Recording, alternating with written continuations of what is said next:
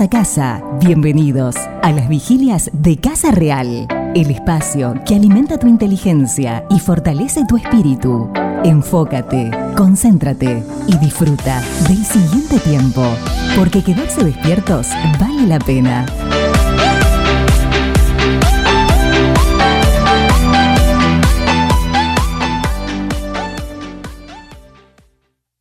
Y queremos saludar a todos los que están siempre conectados. Recuerden que si ustedes desean, pueden conectarse a través de WhatsApp 5982 desde el exterior, 97936-937, así como también pueden estar en el Telegram, 5 o más, en algunos países, en otros países es el 0, 5982 92 366 700. Escríbanos, denos un like, como dicen ahora, tan común. Eh, si estás en nuestro canal, en vivo, en directo, escríbenos. Nos encanta que nos escriban, nos, nos gusta que nos digas que estés ahí, que no estamos solos.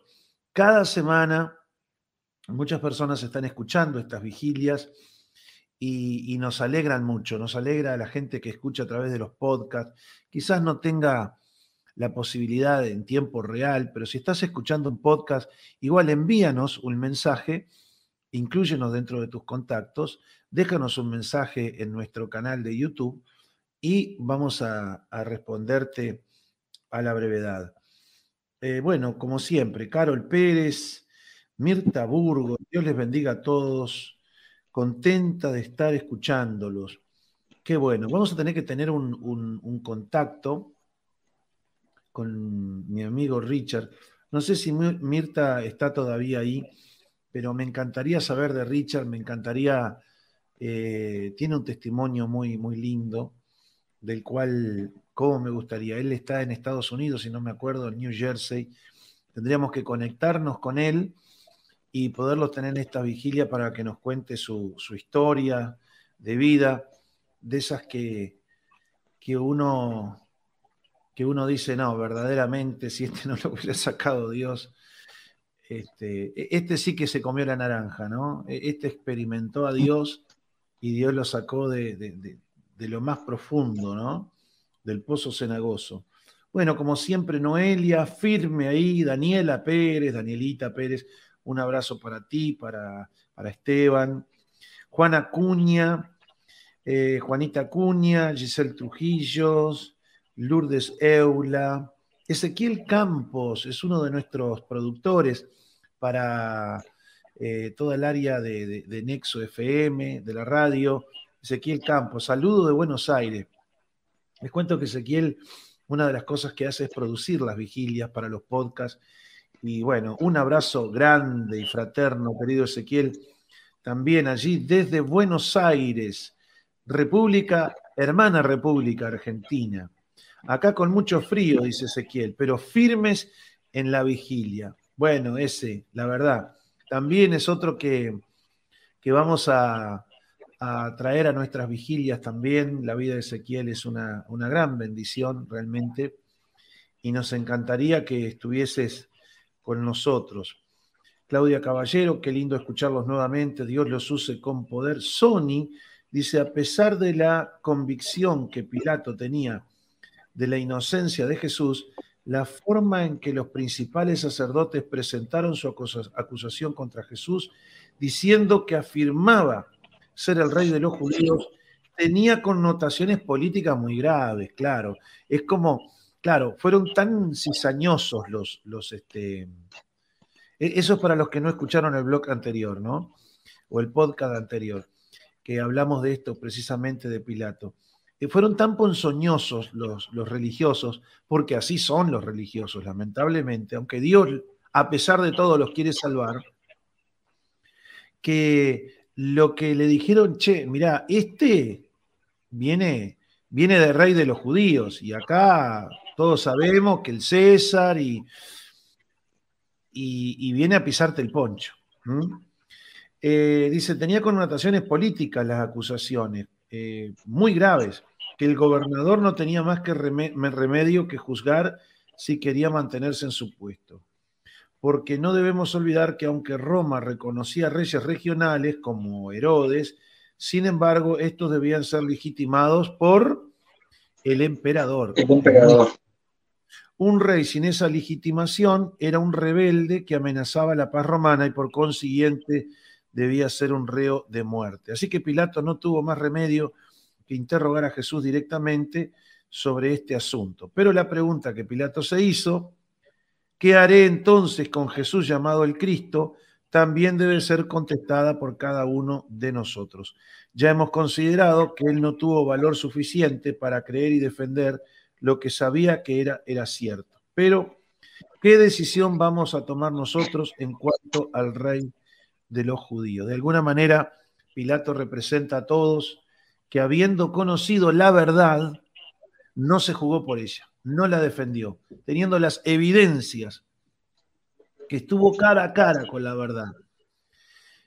Eh, por causa de su comodidad y de su lugar de privilegio y por causas políticas y por causas de agradar a los hombres, Pilato eh, fue en contra de lo que él tenía bien claro, por revelación de su esposa y también porque él mismo dijo, yo no he hallado delito alguno en este hombre y se lavó las manos como Pilato.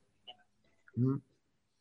Así que eso... ¿Y cuánto, cómo, cómo, y eso cómo pasa hoy en, nuestra vida?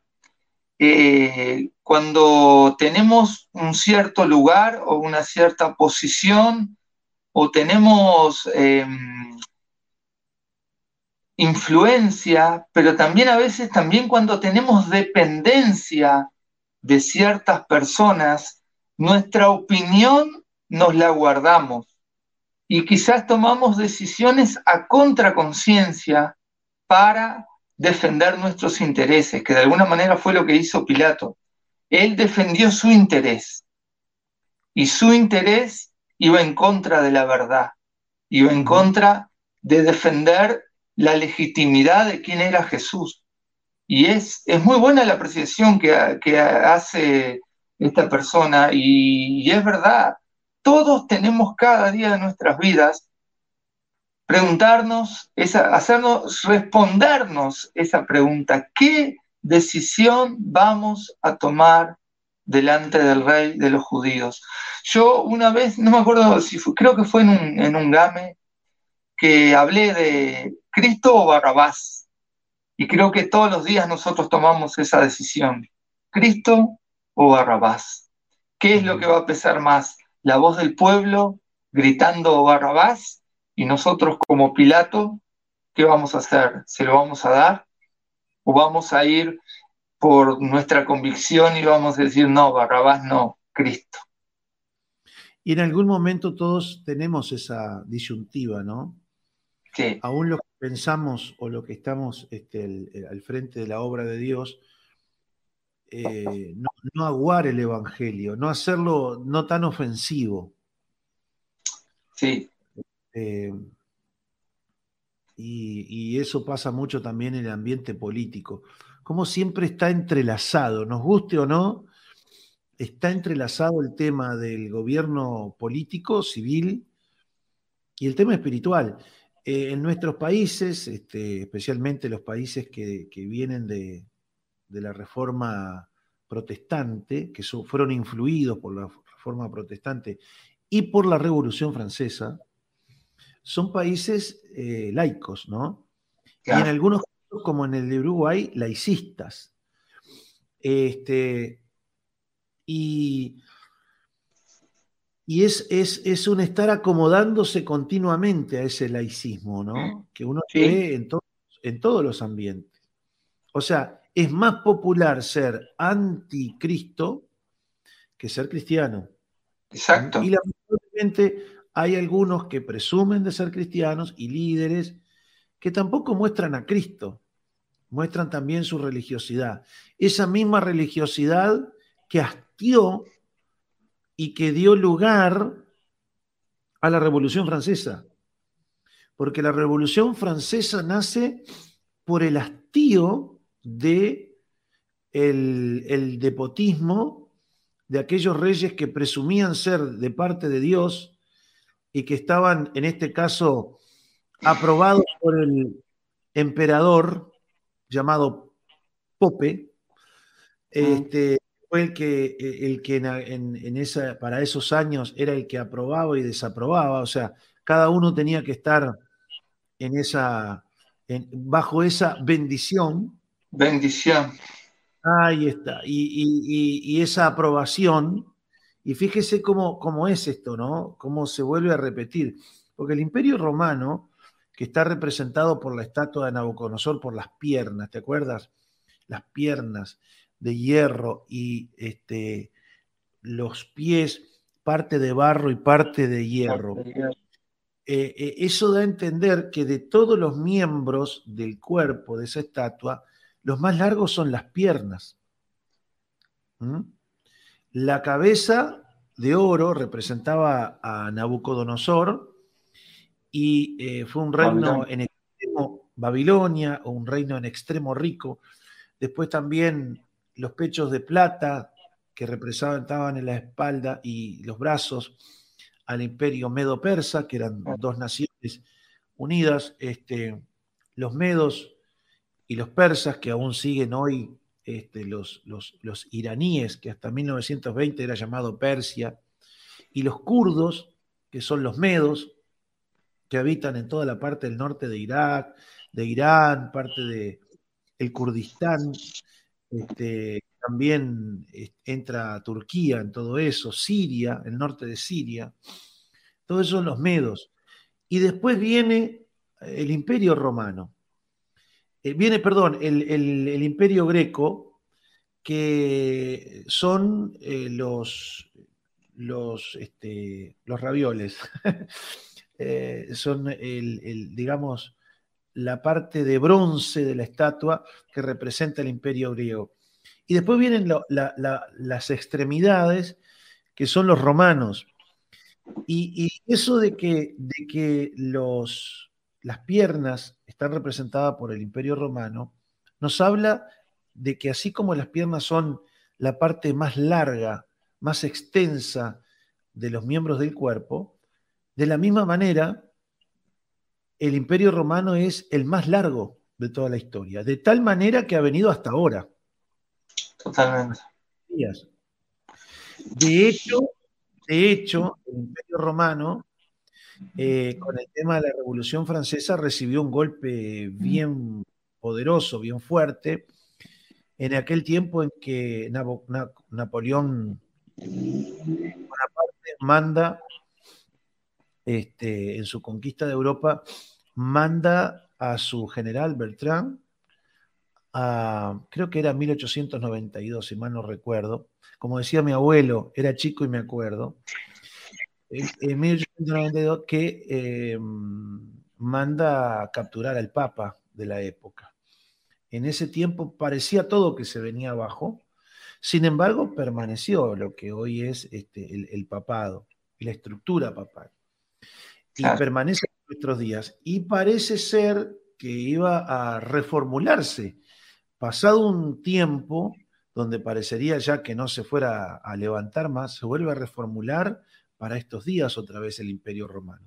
Y lo vemos, lo vemos en la estructura de hoy de la globalización, que, el papado está jugando un papel este, prácticamente central, ¿no? Uno dice, pero ¿y cómo? cómo? ¿Cómo es posible? Sí, es posible. Es posible porque está escrito en la Biblia. Así que e, en, este panorama que estamos viviendo ahora, aún seguimos con ese imperio romano que se está reformulando, yo diría a través del Pacto de Roma de 1957, y que a partir de ahí vuelve otra vez a levantarse y está en un proceso de formación. Este, por eso es que algunos eruditos piensan que el nuevo imperio romano va a ser lo que se llamará el imperio del anticristo para el último, para el último tiempo. Algunos, algunos piensan que van a ser parte de países de, Medio Oriente, otros parte de países europeos, lo que da a entender que esa alianza va a tener países fuertes de hierro y países más débiles, eh, son los que representa el barro. Este, es una alianza que hierro con barro no va. Este, pero bueno, es una alianza para este último tiempo. Y la, la piedra que se va, o la roca que va a pegar contra la estatua, contra los pies de la estatua y la va a derribar, ese es el, el, reino de Dios que va a establecer el Señor Jesucristo para este tiempo, el reino milenial. Previo la angustia de Jacob, que es la gran tribulación. En fin, en ese panorama, nosotros, los que amamos al Señor, tenemos que confiar en Él. Confiar en la soberanía de Dios. Confiar en que Dios está al tanto de todo. Eh, eh, que es un Dios muy bien informado, que es un Dios que no se ha mudado, que su trono sigue estando siempre allí en el tercer cielo, que sus ojos miran toda la tierra, que Él no está desentendido, porque Él aquí tiene su tesoro, que son su pueblo. Los que confían en Jehová, dice el Salmo 125, versículo 1, dice, los que confían en Jehová, son como el monte de Sión, que no se mueve, sino que permanece para siempre. Los que confían en Dios son como el monte de Sión, son gente firme, son gente leal a Dios, son gente fiel, gente que permanece. Tú viste mucho en estos días, y lo hemos hablado, Oscar, cómo en estos días se caracteriza que la gente va y viene de las cosas de Dios. Va y viene. A veces vienen, se van y no vuelven más. A veces vienen, van, vienen, vienen, van, van, van, van, van, bien, viene, viene, viene. Y uno es como que entran en crisis y vienen y mengúa la crisis y se van. Y algunos vienen la crisis y se van. Y cuando están un poquito mejor vienen. Pero hay una intermitencia. Una de las cosas que caracteriza a la iglesia de este último tiempo es la cantidad de gente que está fuera de las congregaciones y que recibieron el Evangelio. Muchos de ellos se bautizaron, hicieron decisiones de fe. Como dices eh, tú comúnmente, Oscar, que la iglesia que más crece es la iglesia sin compromiso. Pero el que confía en el Señor, el que está con sus ojos puestos en el Señor, Confiar significa con fe, ejercer la fe continuamente y la permanencia en Dios. Ese, ese es el que lleva fruto. Permaneced en mí, mi palabra en vosotros, y llevaréis mucho fruto. Ese, es el que permanece firme como el monte de Sión. Mira, el monte de Sión proféticamente es el monte donde el Señor va a descender cuando venga a establecer su reino milenial, el monte de Sión. Por tanto, ese monte ya está elegido y ni se le va a cambiar de nombre, ni se va a mover por un terremoto, sino que ese monte va a permanecer.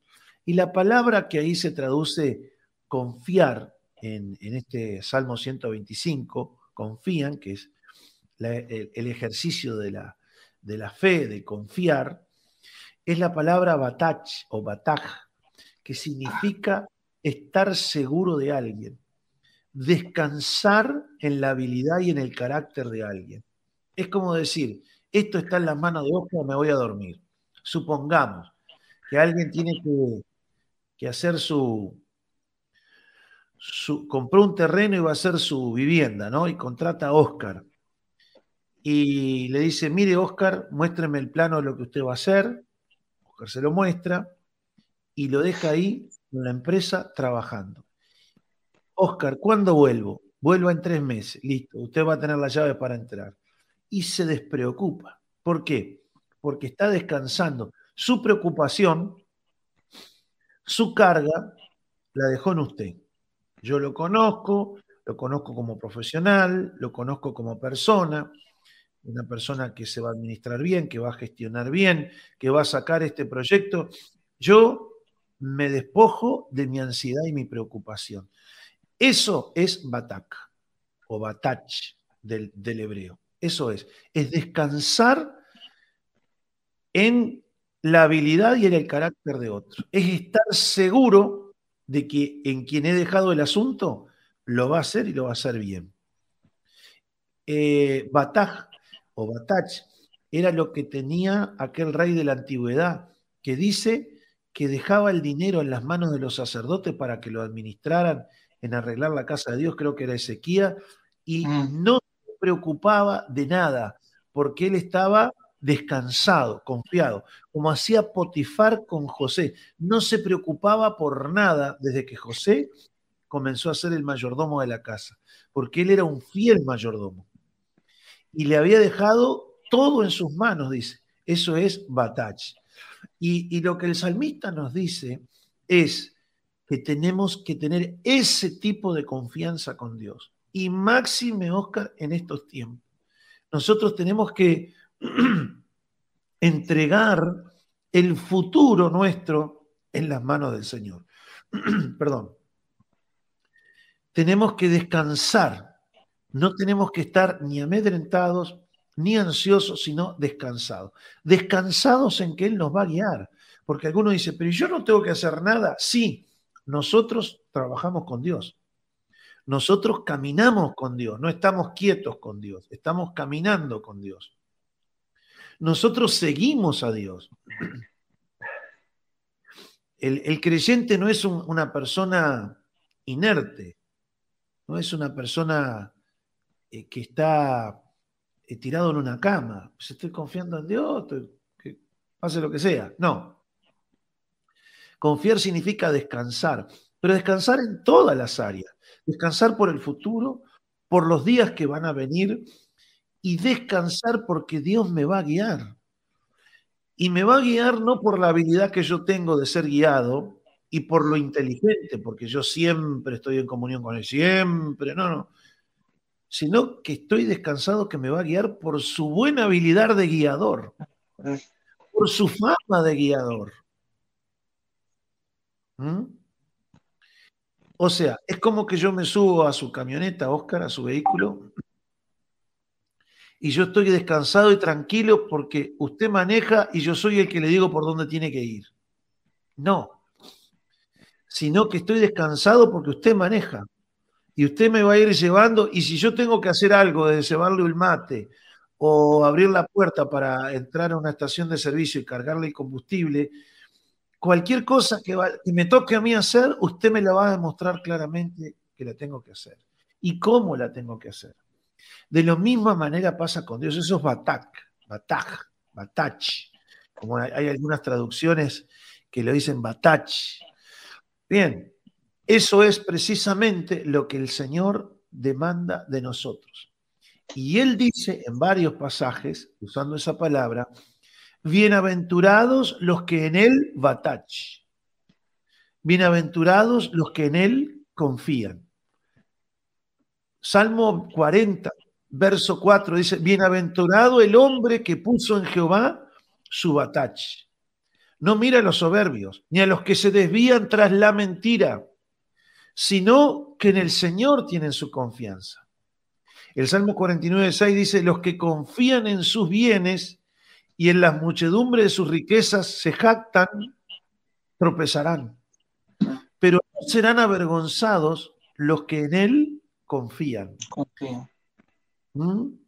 Qué, extraordinario. El eh, Isaías 30, 18 también dice, bienaventurados todos los que en él batach, los que en él confían. Hay de los que confían en carros y los que, los que descienden a Egipto por ayuda. Ay, dice, ay. Pero bienaventurados los que confían en el Señor, los que ponen su confianza en Él. Nahum capítulo 1, verso 7, vuelve a poner esta palabra, dice, Jehová es bueno, fortaleza en el día de la angustia. Y si usted mira el contexto de Nahum, y especialmente los versículos estos, donde está este, donde está esta palabra, lo que está vaticinando Nahum son juicios. Son días terribles. Nahum si usted mira, lee el libro de Nahum, ese librito que está escondido de una hojita o dos que tiene la Biblia, usted verá ahí que lo que está vaticinando para los días por venir para Israel no eran nada halagüeños. Pero Él ya está advirtiendo, Jehová es bueno y fortaleza en el día de la angustia. Y conoce, y mire esta palabra acá tan importante, conoce a los que en Él confían. Él siente el olorcito y discierne y conoce aquel que en Él confía. Y a mí me agrada mucho eso porque yo digo, estoy confiando en el Señor, yo me tengo que asegurar eso. El Señor conoce, que yo confío en Él. ¿Qué será el día de mañana? No lo sé, pero confío que me va bien. ¿Qué serán estos días? ¿Cómo cambiará el mundo? ¿Vendrán censuras? ¿Vendrán dificultades? No lo sé. ¿Qué tengo que hacer la semana que viene? No me, no me pongo ansioso porque confío que Dios me está guiando, que Dios me va a enseñar el camino en que debo de andar. A pesar de mi torpeza, a pesar, como dices tú, Oscar, eh, decías hoy que la tendencia nuestra es afanarnos diariamente por las cosas de la tierra. A pesar de eso, yo confío que Dios me va a guiar por su agenda, por su senda de por amor de su nombre. Así que quiero orar en esta hora y pedirle a Dios que nos enseñe a confiar en Él. Probablemente vamos a estar hablando de esto el fin de semana y vamos a ver que confiar no es un tema de que simplemente es decir confío, confío, confío, cien veces confío, confío. No, confiar es un aprendizaje que lleva mucho tiempo. Eh, uno tiene que aprender a confiar en Dios. Y lamentablemente no aprende uno a confiar en Dios sino pasando por tiempos de prueba y de dificultades. No hay otra. Se te revela la palabra y después viene el examen a ver si confías o no confías en Él. Mucho se usa la palabra confiar y confianza en Dios en el Antiguo Testamento.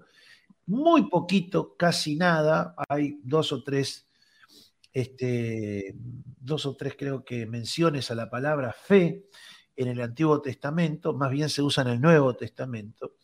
Pero esa palabra fe en el Antiguo Testamento es emuná, de donde viene también verdad. ¿eh? Dios es Dios de emuná, Dios de verdad, Dios de certeza, Dios de fe. Y eh, ese tipo de fe, ese tipo de confianza en que Dios es la verdad y dice la verdad y que será así como Él dice y como Él promete y que Él es quien dice ser que es para nosotros. En eso tenemos que descansar. Y eso es un proceso, un aprendizaje que está acompañado de muchos dolores. Padre, tú eres fortaleza en el día de la angustia y conoces a los que en ti confían. ¿Cuánto nos cuesta aprender las lecciones de descansar en ti y de confiar en ti, Señor? Aunque el agua a veces nos llegue al cuello, seguir confiando en ti, Señor, a pesar de las pruebas, a pesar de las aflicciones, a pesar de las enfermedades, Señor.